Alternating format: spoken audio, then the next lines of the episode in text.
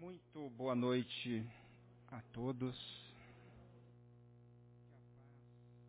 Que a paz de Jesus possa estar entre nós.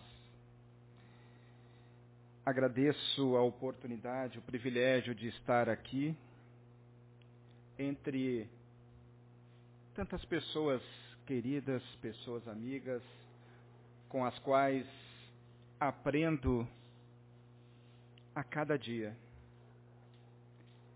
E na noite de hoje, esta última quarta-feira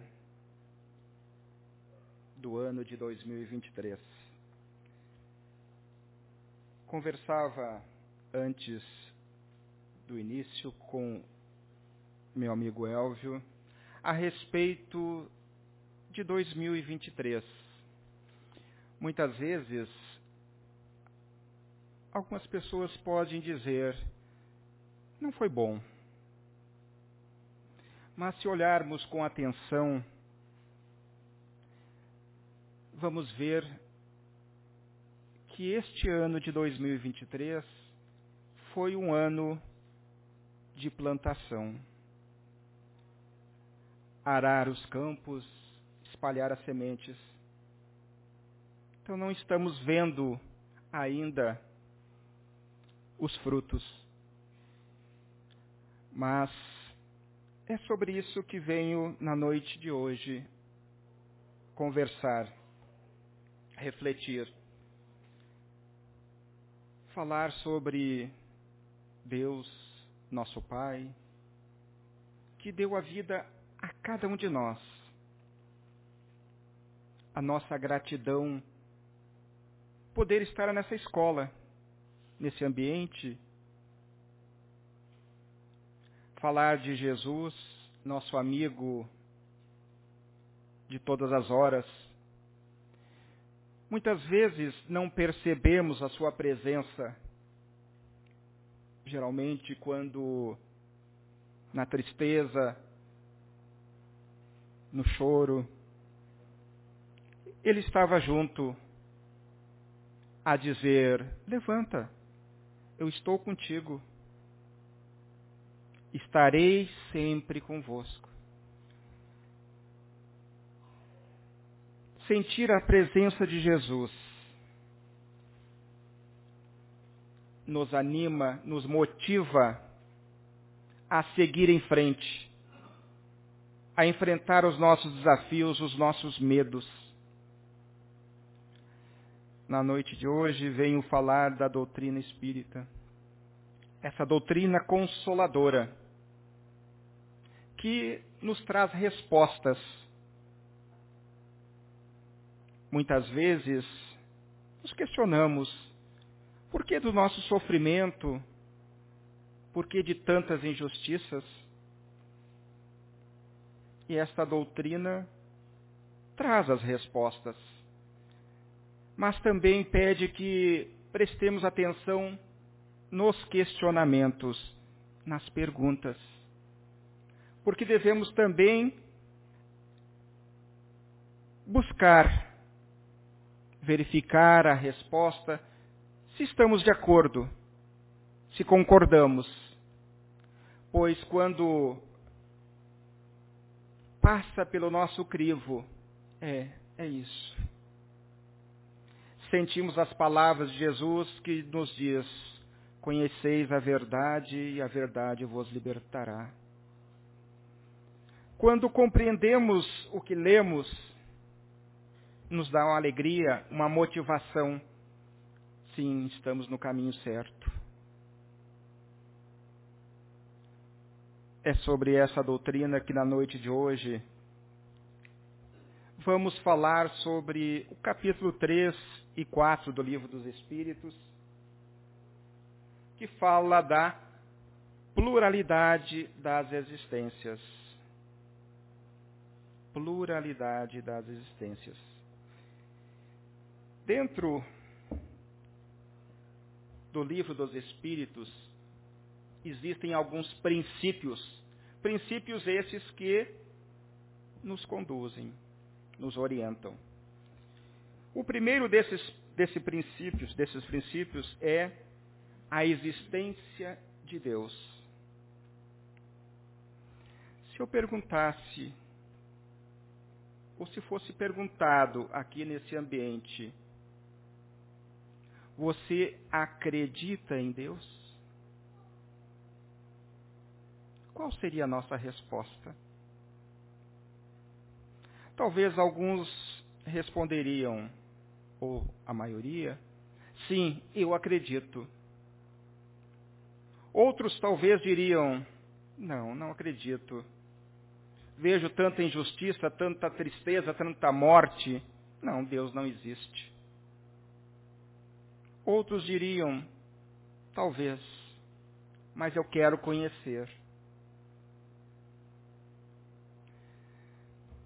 Certa vez, numa entrevista na televisão, perguntaram a Carl Gustav Jung, um psiquiatra, psicoterapeuta ah, suíço, perguntaram a ele, fizeram esta pergunta: Você acredita em Deus? E ele disse: Eu não preciso de acreditar. Eu sei eu sei. E essa resposta curta deu o que falar. Como alguém da ciência vai falar sobre Deus? E perguntaram a ele né, sobre essa crença em Deus, sobre esse pensamento. No que ele afirmou: Tudo o que eu aprendi, passo a passo, me levou a uma convicção inabalável da existência de Deus. A vida dele fez com que ele tivesse esta convicção: sim, Deus existe. Eu só acredito no que eu sei. Quando perguntam, você acredita? Sim, acredito. Mas como é se acreditar? Ah, me disseram que Deus existe. Mas e eu? O que eu penso sobre isso? Quais as minhas convicções? Será que eu teria condições de dizer, sim, Deus existe? Por quê? Porque eu vejo este planeta, eu vejo as pessoas, eu vejo os pássaros. Alguém criou tudo isso. Eu não sei quem, o que, mas alguém criou. E eu chamo Deus. A existência de Deus é um dos princípios básicos. O segundo, a imortalidade da alma. Imortalidade da alma. Aí nos perguntam, isso é coisa da doutrina espírita, imortalidade da alma. Mas se formos procurar na história, vamos encontrar diversas passagens, estudos escritos que traz esta questão, a imortalidade da alma. Encontramos, por exemplo, papiros datados de 3 mil anos, anos antes de Cristo, que diz que a criança que vai nascer já viveu e que a morte não existe. A criança que vai nascer já viveu e a morte não existe. Nesse sentido, Santo Agostinho, também em uma um texto atribuído a ele, a morte não é nada, ele diz que a morte é apenas o outro lado do caminho. Quando aqui nos referimos a espíritos aqui presentes, desencarnados, é disso que estamos falando A morte não existe. Temos aqui encarnados e desencarnados, irmãos que já passaram por aqui. Talvez até já estiveram sentados. A morte não é nada, é apenas uma passagem para o outro lado do caminho.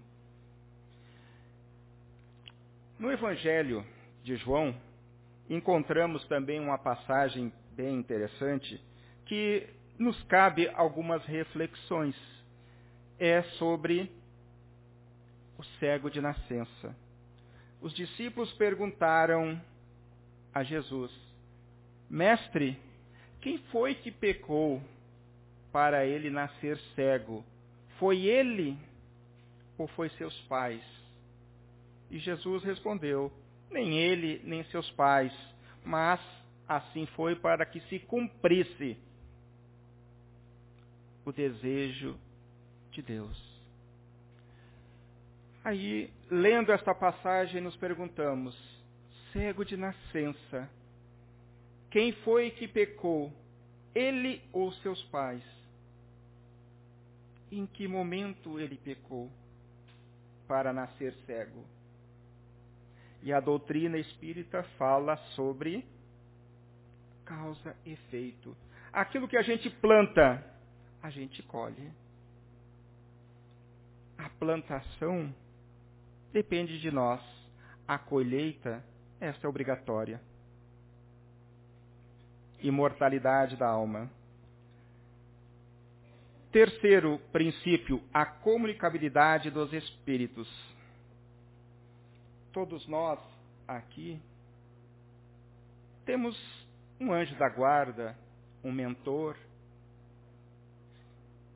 que nos orienta pelo pensamento, recebemos essas mensagens, porque é através do pensamento que os espíritos se comunicam. E muitas vezes, prestes a fazer uma bobagem, vem a advertência. Gilberto, tem certeza que tu vai fazer isso? E às vezes eu não escuto. Às vezes eu escuto. Aí vem a mensagem de Paulo que diz: O bem que quero, eu não faço, mas o mal que não quero, este eu faço. Quantas vezes não é por falta de aviso. Cometemos os erros e repetimos, repetimos estes erros e prometemos: amanhã será diferente. Quando será diferente? Comunicabilidade dos Espíritos. Este livro, publicado em 1857, o Livro dos Espíritos, é uma prova da comunicabilidade. Kardec fez os questionamentos e os espíritos deram as respostas. Comunicabilidade dos espíritos através do pensamento, um princípio da doutrina. Pluralidade dos mundos habitados, um quarto princípio. Nesta casa, em 2010, eu conheci um amigo e ele constantemente nos dizia: Eu não sou desse planeta, eu não sou daqui. É a primeira vez que eu estou aqui. Para mim tudo é estranho aqui. Era uma sensação que ele tinha que era a primeira vez que ele encarnava na Terra. Muitas vezes ele falou isso. E hoje, no mundo espiritual, este meu amigo, que a amizade ainda continua. Ela não morre, não desaparece por ocasião da separação do episódio do desencarne amizade continua. Santo Agostinho nos diz isso também. Nesse texto que referi inicialmente, lembra de mim, reza por mim, fala como falávamos antigamente. Eu tenho certeza que este amigo, ele está por aí. Talvez até nesse mundo aonde ele viveu. Então, há uma pluralidade de mundos habitados. A ciência nos diz que temos bilhões, bilhões de sistemas solares, de planetas. Será que somente aqui a vida? Considerar que em outro lugar também existe vida não como nós conhecemos, talvez mais evoluída, talvez mais acanhada, ainda como um planeta primitivo. Enfim, pluralidade dos mundos habitados. Na casa de meu pai há muitas moradas. E um quinto princípio que é a pluralidade das existências, que é o tema desta noite. Pluralidade das existências. Quando pensamos em pessoas que viveram na Terra, almas que aqui estiveram, como Albert Einstein, Madre Teresa de Calcutá, Mahatma Gandhi. São pessoas que aqui viveram, que tiveram suas imperfeições também, mas o exemplo de vida na ciência, na assistência social, na política, na religião, deixaram exemplos muito expressivos. Será que essas pessoas que aqui estavam encarnadas tiveram uma existência só? Tudo que fizeram foi feito em uma existência? E pensar a respeito dos pais, dos filhos. Muitas vezes, equivocadamente, pensamos: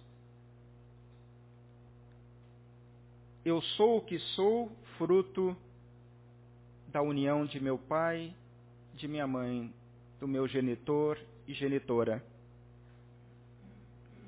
A ciência diz que geneticamente 50% herdamos de cada um.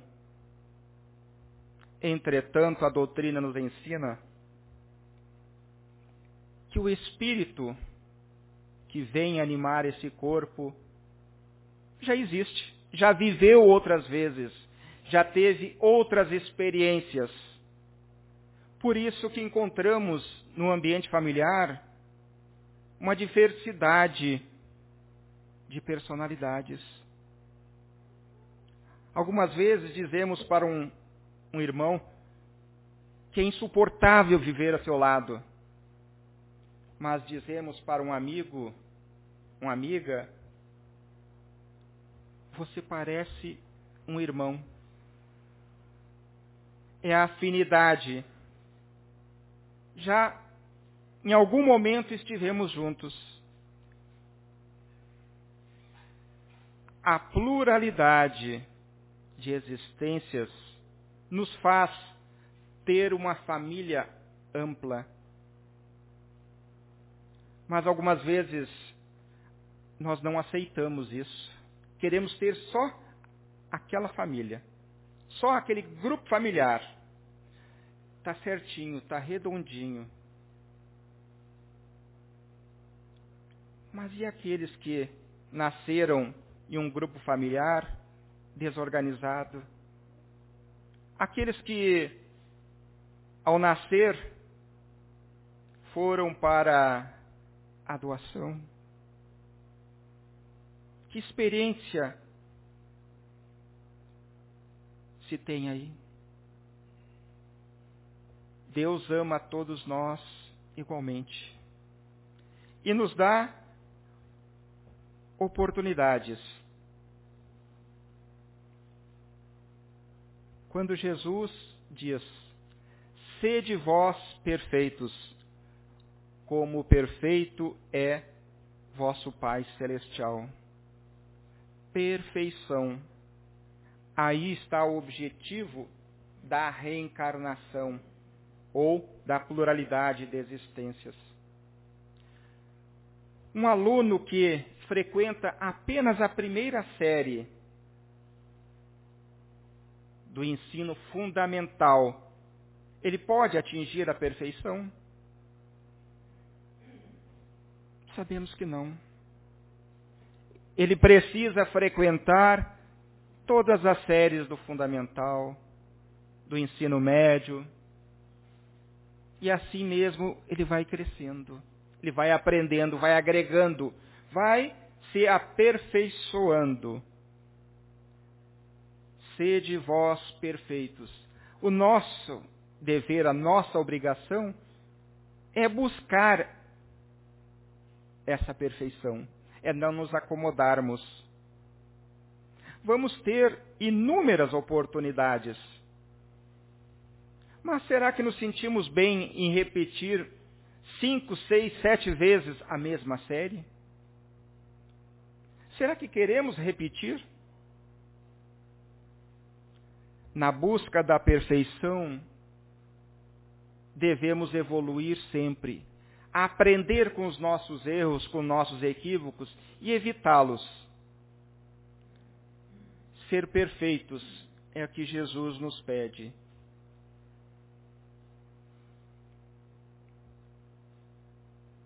justiça da reencarnação.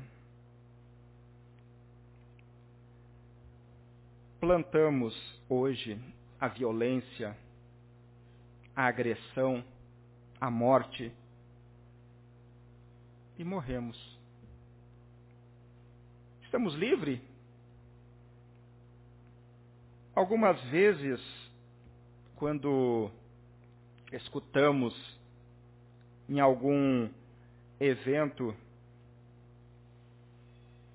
no velório, dizendo: agora ela vai descansar, agora ele vai descansar. Se durante a nossa vida não trabalhamos para isso, só provocamos a discórdia, o ódio, a raiva, para onde iremos?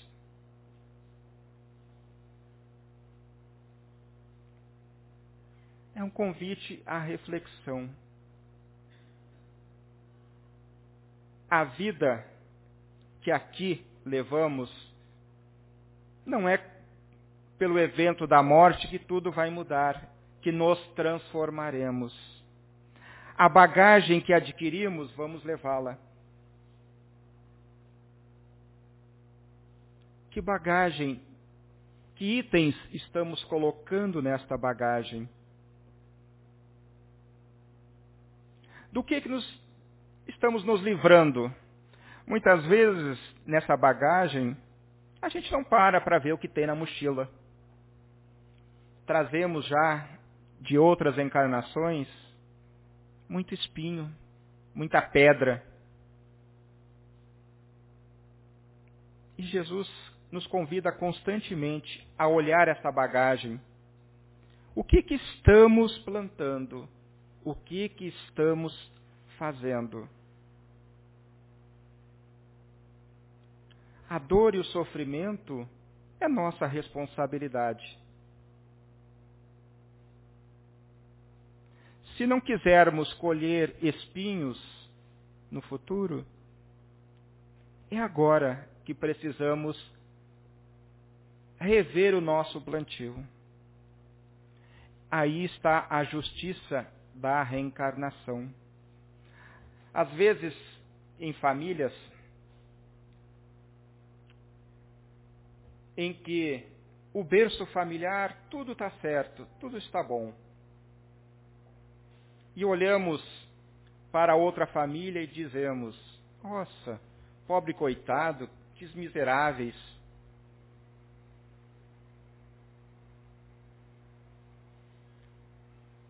Será que essa é a forma correta de olharmos para o nosso semelhante?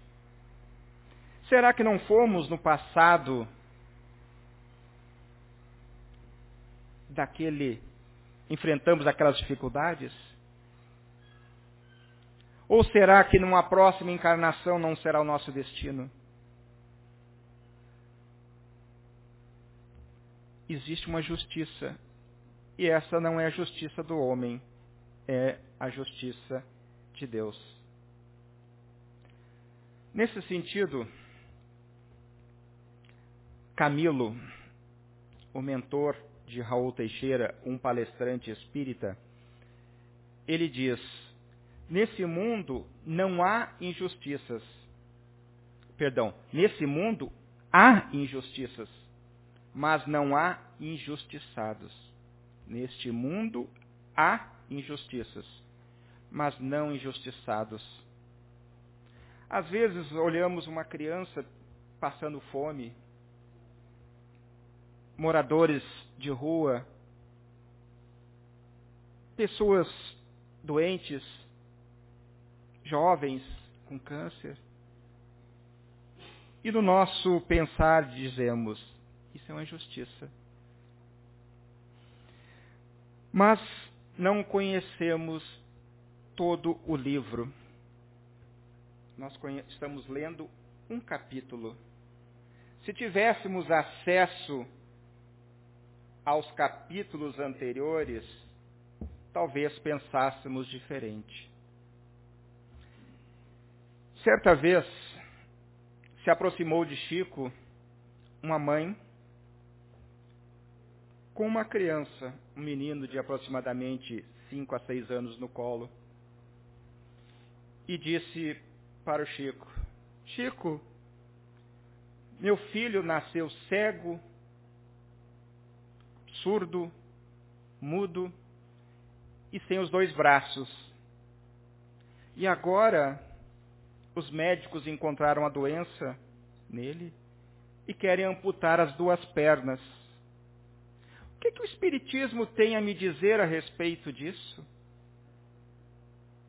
Ao que se aproxima de Chico, Emmanuel, seu mentor, e diz: Chico, fala para nossa irmã que esse irmão que ela está segurando, nas últimas dez encarnações, dez, ele suicidou-se dez vezes. Ele se suicidou dez vezes. E antes de encarnar, ele pediu: façam todo o possível para que eu não cometa suicídio na minha próxima reencarnação. E agora, com cinco anos, ele está procurando um precipício ou um rio para se atirar. Os médicos têm razão. As duas pernas serão amputadas. Para que ele permaneça mais tempo na terra para que esse pensamento suicida desapareça ou enfraqueça. Então, quando vemos uma situação semelhante de dor e sofrimento, pensar que ali não há injustiça,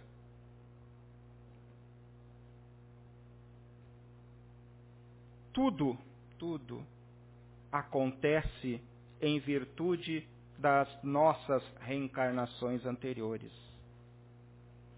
Se tivéssemos acessos a três, três, as três últimas reencarnações, muito provavelmente sentiríamos vergonha de algumas atitudes. E vem o esquecimento justamente para isso. Para que possamos fazer de uma forma diferente. Que não precisemos dez reencarnações errando da mesma forma. É um convite à transformação que Jesus nos faz constantemente. Constantemente. Lá nas bem-aventuranças, lá no monte, Jesus disse: Bem-aventurados os limpos de coração, porque eles verão a Deus. O caminho Jesus nos deixou. Quando perguntado, o que, que eu devo fazer? E ele disse, amarás a Deus acima de todas as coisas e a teu próximo como a ti mesmo. Quando conseguirmos colocar em prática este ensinamento, quando em nossos corações já não houver mais a raiva, o ódio, a inveja, a intriga, estivermos cultivando o amor, estaremos em outro estágio, muito mais próximo de Deus, nosso Pai. Ninguém é culpado pelas dificuldades que passamos. Somos responsáveis hoje. Mas temos a oportunidade também de fazer diferente de mudar o nosso destino está em nossas mãos. O livre arbítrio tem consequências, positivas ou negativas. Cabe a cada um de nós. Quantas vezes vamos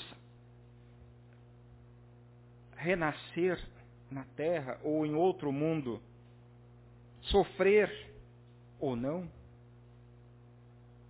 nos cabe a nós.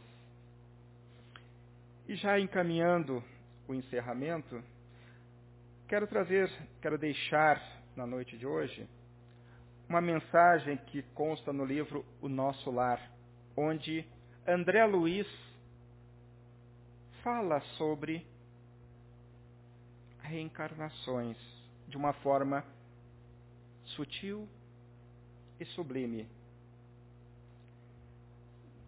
Nesse livro, Chico Xavier,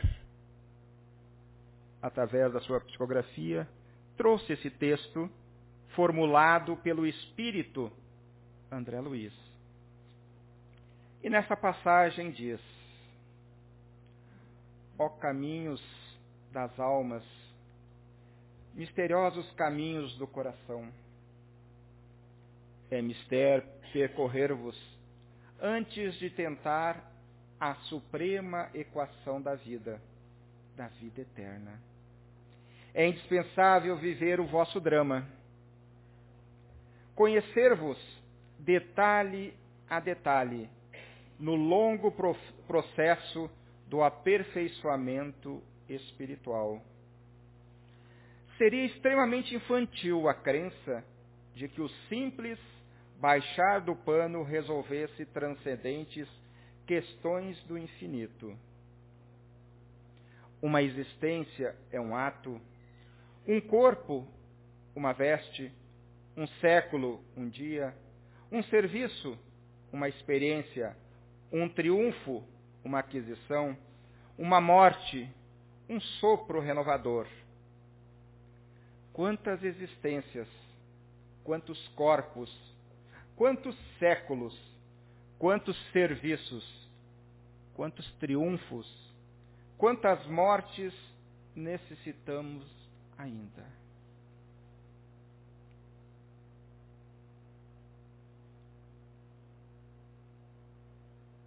Quantas mortes será necessário passarmos para aprendermos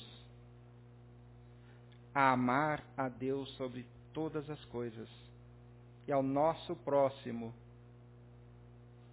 como a nós mesmos. É tão simples, entretanto, é tão difícil.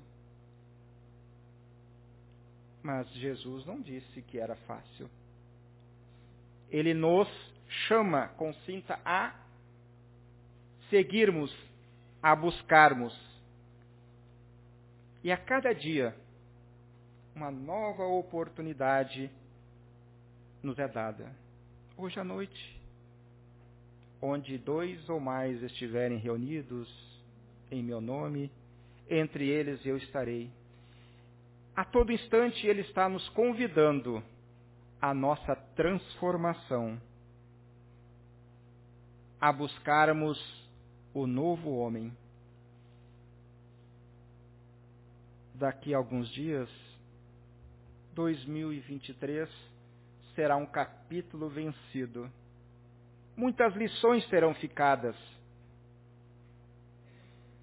Novas lições iremos aprender.